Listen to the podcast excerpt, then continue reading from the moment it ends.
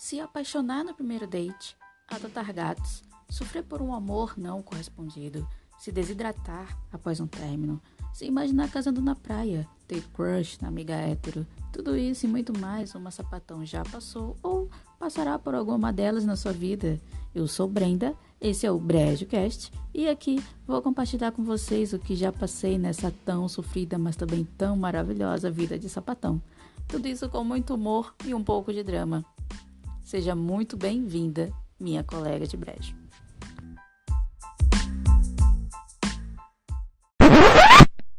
Olha, gente, vou falar um negócio. A pior coisa é ter vizinho, viu? Esse vizinho, nossa senhora. Isso me irrita muito. Oh!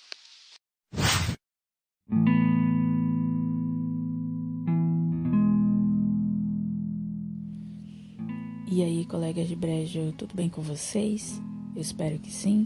Seja muito bem-vinda ao nosso novo episódio aqui no BrejoCast. E antes de começar o episódio, eu quero dar um recado. E o recado é: caso você que está me ouvindo queira mandar uma mensagem é, elogiando o podcast, dando sugestão, é, se você quiser contar um pouco da sua história, você pode estar mandando a sua mensagem para brejocast@gmail.com. Repetindo, brejocast@gmail.com. Através deste e-mail você pode estar aí enviando a sua mensagem e, se você permitir, eu posso até estar lendo aqui nos próximos episódios. Caso é, essa seja a sua primeira vez, se você caiu de paraquedas aqui no Brejo, seja bem-vinda. Esse é o Brejo Cast e aqui eu falo sobre coisas do mundo sapatão, falo um pouco das minhas experiências, mas eu, eu também falo sobre outros assuntos é, referentes ao LGBTQIA tem episódio que eu chamei a minha amiga que é trans, a Rosalia, para falar sobre a vivência trans. Chamei o meu amigo Leonardo para falar sobre a aceitação dele após ele se assumir gay. Então, temos aí sete episódios variados e você pode estar escutando esses episódios após você concluir esse. Então, se você está chegando agora, seja muito bem-vinda e eu espero de verdade que você curta bastante fazer parte desse brejo. E mais um recadinho. É, se você está curtindo, eu peço que você é, compartilhe, indique para as amigas. É, vamos piramidar o brejo para que a cada dia ele cresça e aí sim nós vamos conseguir dominar o mundo. Então, vamos piramidar o brejo, indique, compartilhe, curta, comente. É, se você tiver algum grupo de WhatsApp, manda lá também. Faz corrente, essas coisas todas. Esses foram os recados. Então, eu, agora a gente vai pro. Como é que chama? É a idade, tô esquecendo as coisas. Vamos para. Certo, bora lá. O brejo hoje tá mais quieto, o brejo hoje tá calmo, porque não, não tem convidado. Então hoje o clima assim é mais tranquilo, mais de boa na lagoa. E o tema de hoje é Saindo de Nárnia, que eu vou estar tá dividindo com vocês como foi meu processo de aceitação até finalmente sair desse mundo de Nárnia. É, esse é um, um assunto um pouco sério, mas que eu vou levar de uma forma mais leve possível. Bom, tudo começa quando, desde quando eu me entendo por gente, que eu sempre senti que eu sempre senti dentro de mim que eu era diferente das outras meninas. Enquanto as meninas gostavam de brincar de Barbie, gostavam de brincar de panelinha, cuidar da casa, gostavam de usar rosa, fazer trancinha, usar saia, vestido, eu odiava tudo isso. E eu me identificava mais querendo brincar de carrinho, jogar bola, videogame, azul. Sempre preferi azul do que rosa. Na verdade, eu gostava de amarelo, só que de um ano pra cá eu passei a aderir o azul pra minha vida e agora azul é a minha cor favorita. Inclusive, eu acredito que eu nunca me apresentei de uma forma mais detalhada aqui, né? Então eu já vou aproveitar esse episódio para me apresentar de uma forma mais adequada. Bom, meu nome é Brenda, eu tenho 26 anos, moro e nasci em Manaus, Amazonas. Minha cor favorita é azul. Meu chocolate favorito é bis, porque tem o biscoito e o biscoito quebra o doce, então ficou uma coisa bem equilibrada. Mas se não tiver bis, eu gosto daquela trufa da Cacau Show, que é meio amargo, muito bom. Eu sou a louca dos gatos. mas eu adoro doguinhos também, mas fazendo um comparativo, eu prefiro gatos. E para quem entende, entende de signo, eu sou peixes com ascendente em Ares, lua em Gêmeos. Eu sei bem básico nessa parte assim de mapa astral, de horóscopo, mas se você que está ouvindo é expert nessa área e quiser mandar um e-mail explicando o que, que significa cada coisa, então você pode estar tá mandando a sua mensagem para brejocast.gmail.com Deixa eu ver que mais. Eu tenho mania de mexer no cabelo e tudo me irrita. Eu me irrito muito fácil. A única diferença é que a diferença é que eu medito para não misturar com tudo, mas tudo me irrita.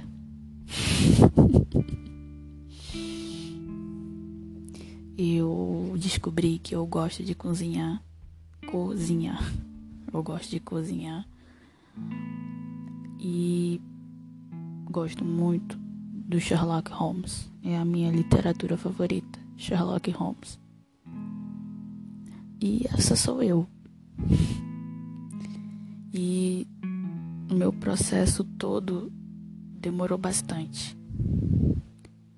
É, como eu comecei a dizer, desde sempre eu sentia que eu era diferente das outras meninas. E desde sempre eu sofria um certo bullying, porque as meninas elas observavam porque elas percebiam, né, que eu não me interessava por panelinha, Barbie, rosa, então desde sempre que eu me recorde eu sofri bastante bullying.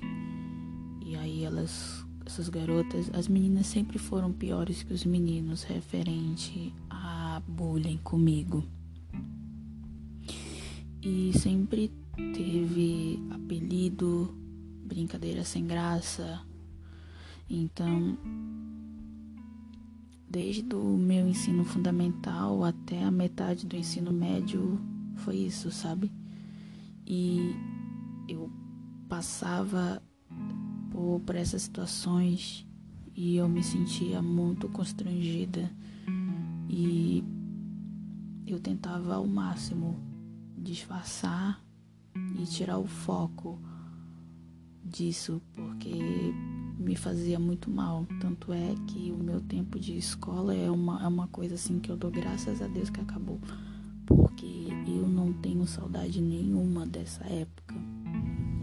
Porque quando eu penso em escola, eu só consigo me lembrar do tempo em que as pessoas faziam bullying e me constrangiam, faziam comentários, me excluíam das coisas. E isso não é uma coisa agradável. Então eu não eu não gosto da minha, da minha época de escola. Eu não suporto. Para mim, graças a Deus que acabou, não tenho a mínima vontade de voltar.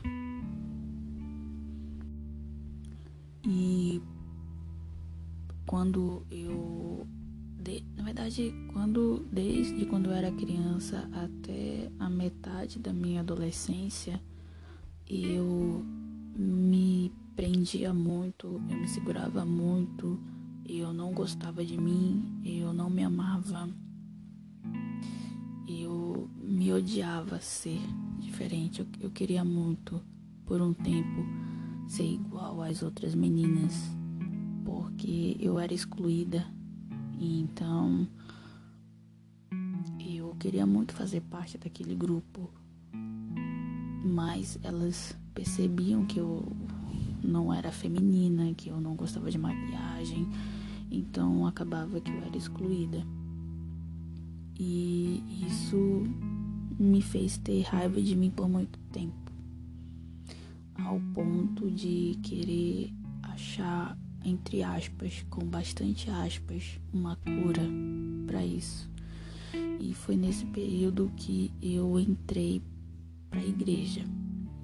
Eu congreguei durante dois anos. Eu fui evangélica durante dois anos. E nesse período de dois anos, eu buscava me curar. Eu buscava não não sentir mais atração por meninas, não não querer mais é, enfim, essas coisas, né? Que para quem tá na, na, na, na para quem está na igreja não pode, porque pecado é coisa do diabo. Você vai pro inferno, isso é o diabo que tá te atentando, isso não pode, não pode, isso é a coisa do diabo, o diabo é que coloca isso. Então, eu fiz de tudo nesses dois anos para tentar me libertar disso e tentar me encaixar, me encaixar naquilo que a sociedade fala que tem que ser. E esses dois anos que eu fiquei na igreja,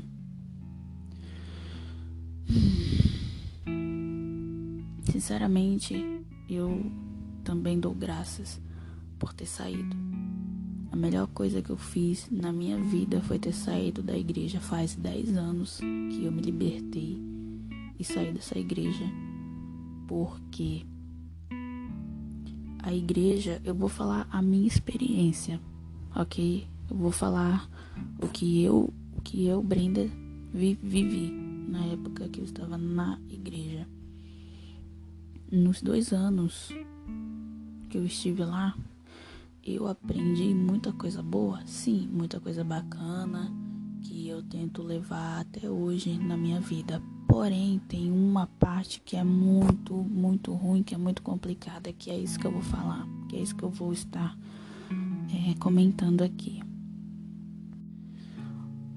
E, é, as pessoas acham que só existe abuso físico, mas há também um abuso psicológico.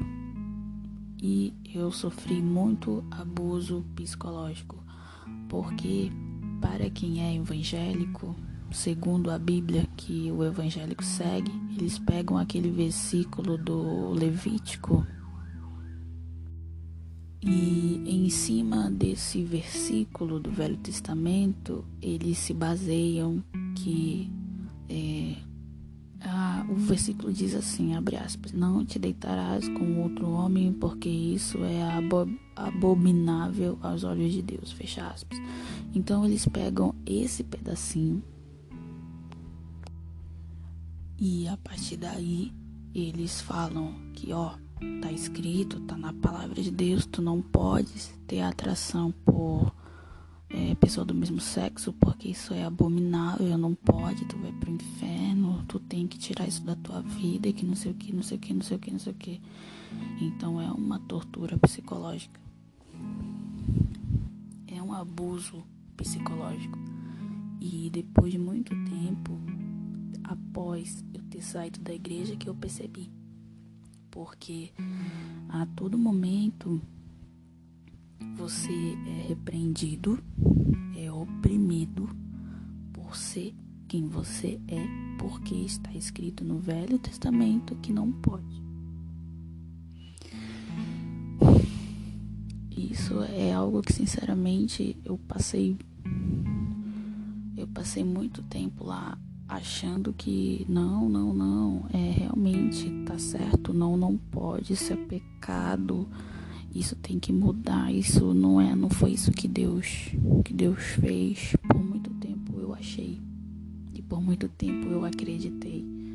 Mas depois que eu saí da igreja, eu percebi que um, as pessoas que se baseiam na Bíblia por, por esse versículo, elas têm uma mente muito limitada porque todo mundo sabe que a Bíblia é um livro que foi escrito há muito, muito, muito, muito tempo. É o livro mais velho do mundo. E tudo aquilo que está escrito foi baseado naquela época, naquela realidade. Eu só acho muito engraçado que no mesmo livro que eles vivem, falando em voz alta que não está escrito lá que não pode homem com homem que não sei o que lá também está escrito que não pode comer carne de porco o homem não pode fazer barba a mulher não pode cortar o cabelo não pode usar maquiagem e entre outras coisas mais porque para quem não sabe Levítico é praticamente uma carta do que tu pode fazer e do que tu não pode fazer. Isso é claro referente aquela realidade naquele tempo lá antes de Cristo. Aí eu fico me perguntando por que que o evangélico ele só sabe tirar a parte que para ele é conveniente e o resto do que não pode ele finge que não existe. Então isso é algo que depois que tu sai da igreja, depois que você se liberta por ter saído da igreja, que você começa a se, questionar e ver que as coisas não são desse, desse jeito. É, depois que eu saí da igreja, eu comecei a procurar saber quem eu era, a me entender. Isso foi aos 16 anos. Foi quando eu realmente saí da igreja, foi aos 16. E mas mesmo assim, eu fiquei eu sempre acho que tudo que eu fiz assim foi muito tarde. O meu primeiro beijo foi tarde, a minha primeira vez foi tarde. Porque normalmente, né, as pessoas é, começam a fazer as coisas cedo, né? Com 17, 16 anos, claro que isso é, depende, né?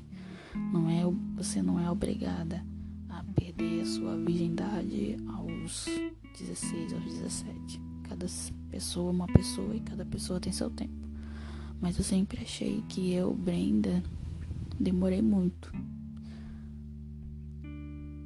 conseguir passar por isso tudo. Talvez porque eu passei por, por essas situações aos quais me fez com que eu me segurasse bastante e evitasse muita coisa. Pois bem, saí da igreja e eu comecei a me explorar, a fazer amizades com pessoas que também eram gays, a conversar mais com elas. E aí eu descobri que eu não era a única sapatão, que existia outras também, existia outras, outros meninos que eram gays também. E aí eu fui me sentindo em casa. Foi aí que eu fui começando a me aceitar. E aos 17, foi aos 17, eu dei o meu primeiro beijo em uma menina. E aí eu vi realmente é aqui que eu pertenço, é isso que eu gosto, é isso que eu quero para minha vida inteira. Só que depois que eu tive meu primeiro beijo com uma garota eu não tive mais nada e nem procurei mais nada por um bom tempo. Então eu fiquei com essa menina com 17 anos, se eu não me engano. Eu acredito que era isso, 17. E aí eu só fui voltar a ter alguma coisa. Eu, não me lembro, gente, faz muito tempo. Eu acho que foi com 18, final dos meus 18 para meus 19. Aí depois eu tive também um longo intervalo onde eu não fiquei com nenhuma menina mais, nada, nada, nada, nada. E aos 22 anos eu tive um relacionamento sério que durou dois anos e dez meses com uma menina. Então eu nesse nesse período que eu já estava começando a me aceitar, a me entender, eu saí de Nárnia, de Nárnia primeiramente para mim. Eu saí do armário porque porque assim as pessoas elas acham tu só sai do armário uma única vez, mas não. A saída de armário vai acontecer várias vezes. Primeiro você sai do armário para você, depois para sua família, ou primeiro depois para seus amigos, depois para sua família.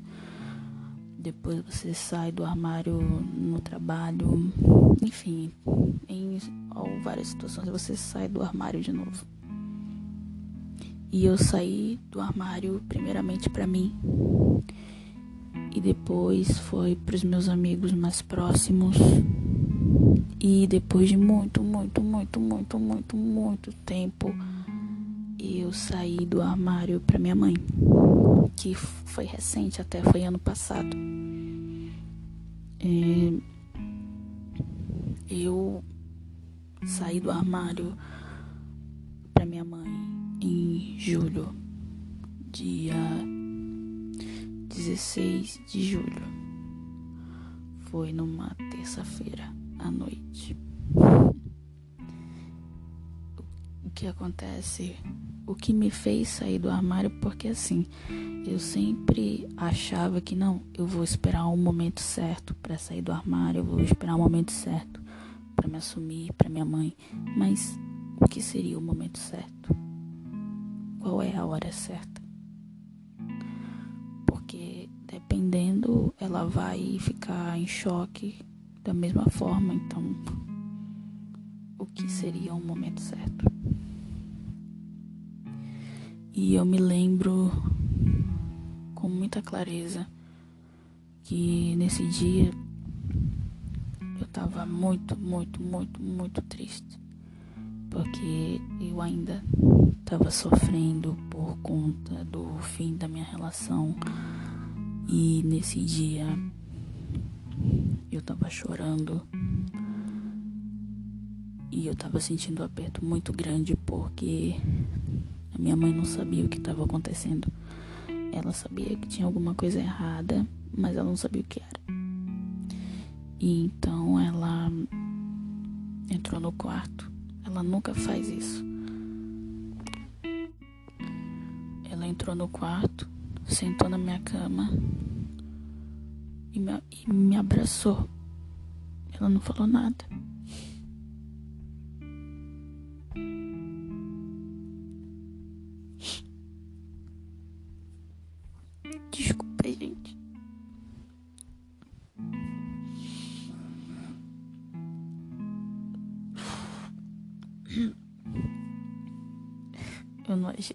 Me emocionar com tudo isso.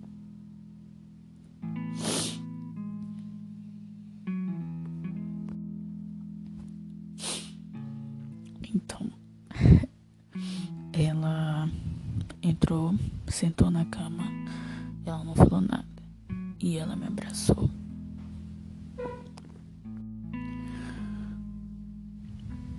E aí eu comecei a chorar. Então eu olhei, eu me sentei na cama, eu tava deitada, eu me sentei na cama, eu falei, mãe, eu tenho uma coisa para te contar.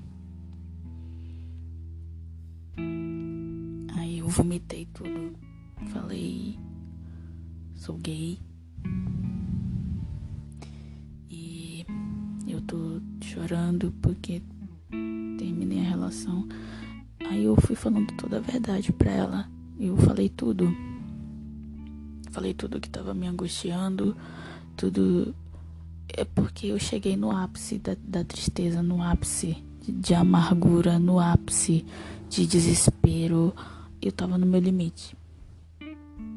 E eu tava aguardando isso.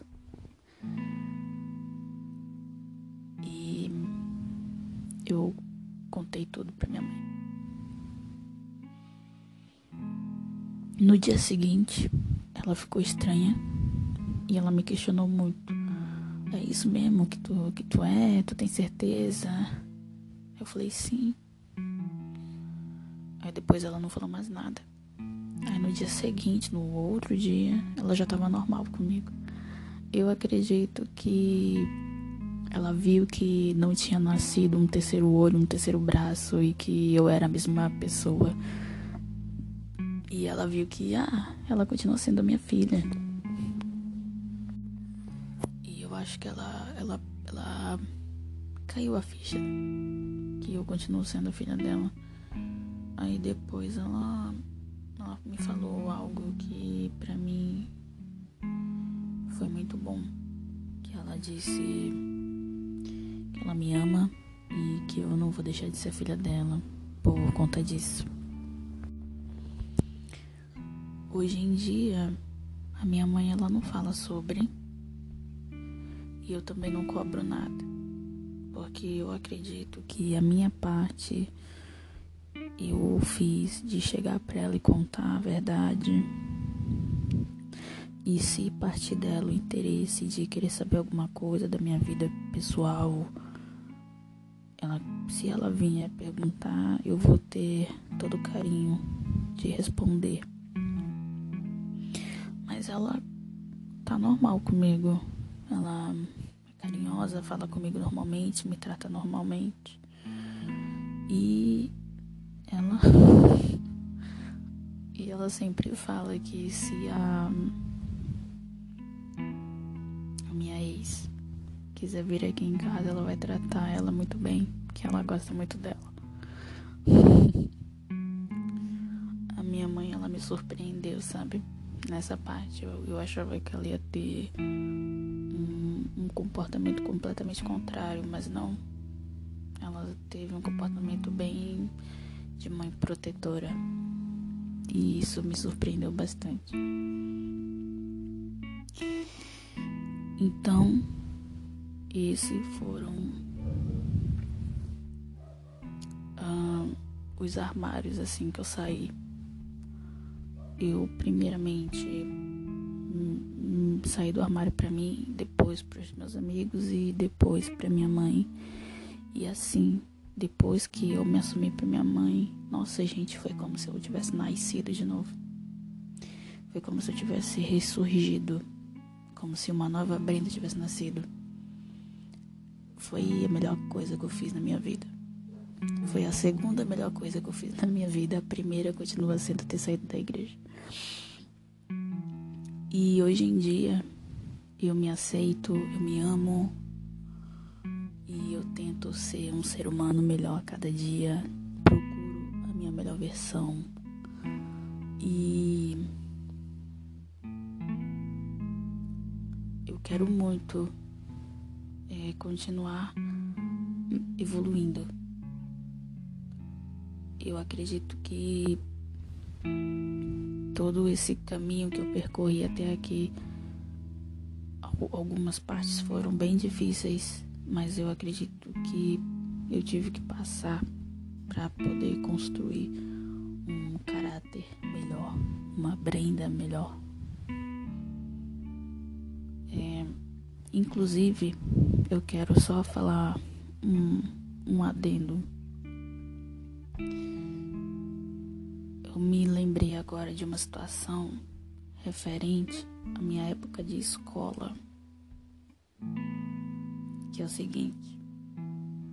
É, infelizmente eu passei por muitas situações chatas, mas tem algumas coisas que eu me lembro porque infelizmente me marcou de uma forma negativa. Eu acredito que eu estava no ensino fundamental. E nesse dia estava tendo aula de matemática. E eu estava no meu lugar, na minha carteira, fazendo exercício. E aí tinha umas meninas que estavam conversando com a professora de matemática. E eu observei que tava dando muito cochicho ali, uma fofoquinha, mas aí eu nem pensei, deve ser alguma besteira, né? Até que o meu nome surgiu na roda. Não sei o que, não sei o que, a Brenda isso, não sei o que, não sei o que, a Brenda aquilo. Quando eu percebi, essas meninas, elas estavam fofocando pra professora que eu, naquela época, eu nem me entendia naquela época eu não eu não eu não eu não tinha noção das coisas. Elas estavam fofocando que não, a Brenda, a Brenda gosta de menina, a Brenda é sapatão, não sei o que, ela vai pro inferno, que não sei o que. E aí a professora de matemática começou a fazer comentário homofóbico. Foi constrangedor. Muito constrangedor. Então, o que eu quero falar é se tem algum hétero, alguma hétero ouvindo, ou se você tem alguma amiga hétero, um amigo hétero, eu só falo uma coisa.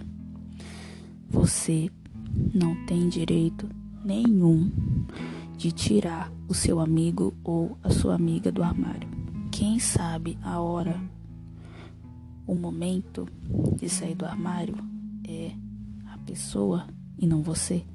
Então, tu não tem que nada ficar fofocando, fazendo picuinha.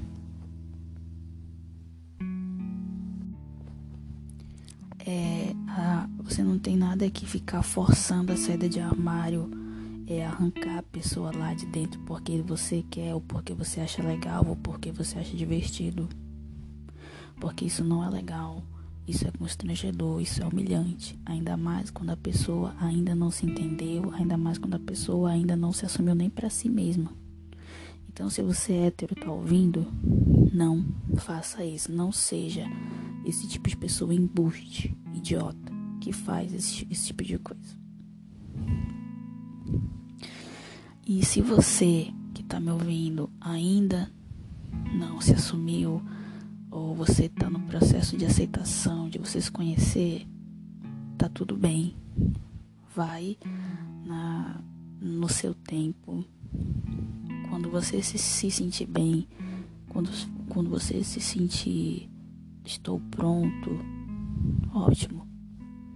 Saia de Nárnia quando você achar que deve e não quando as pessoas acham que você deve, porque só quem vive, quem sabe, quem sente é você. E assim eu concluo o, o episódio de hoje.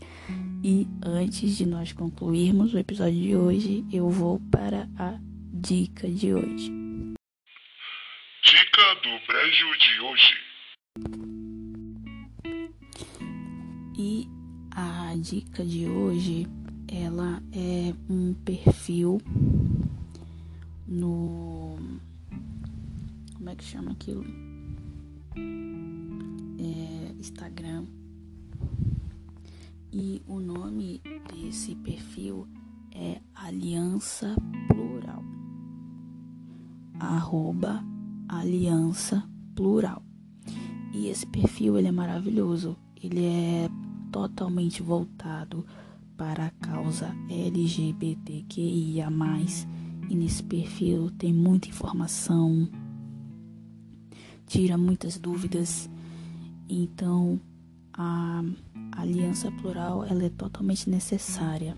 Eu sigo e tem sempre muita coisa ali interessante que agrega muito, que você aprende muito. Então eu super indico esse perfil no Instagram. Vou repetir o arroba. No, no Instagram é arroba aliança plural. E eu até tenho aqui um post que eu deixei salvo aqui para falar para vocês, que eu achei muito interessante e que tem a ver com o tema de hoje daqui do programa, que fala assim o post.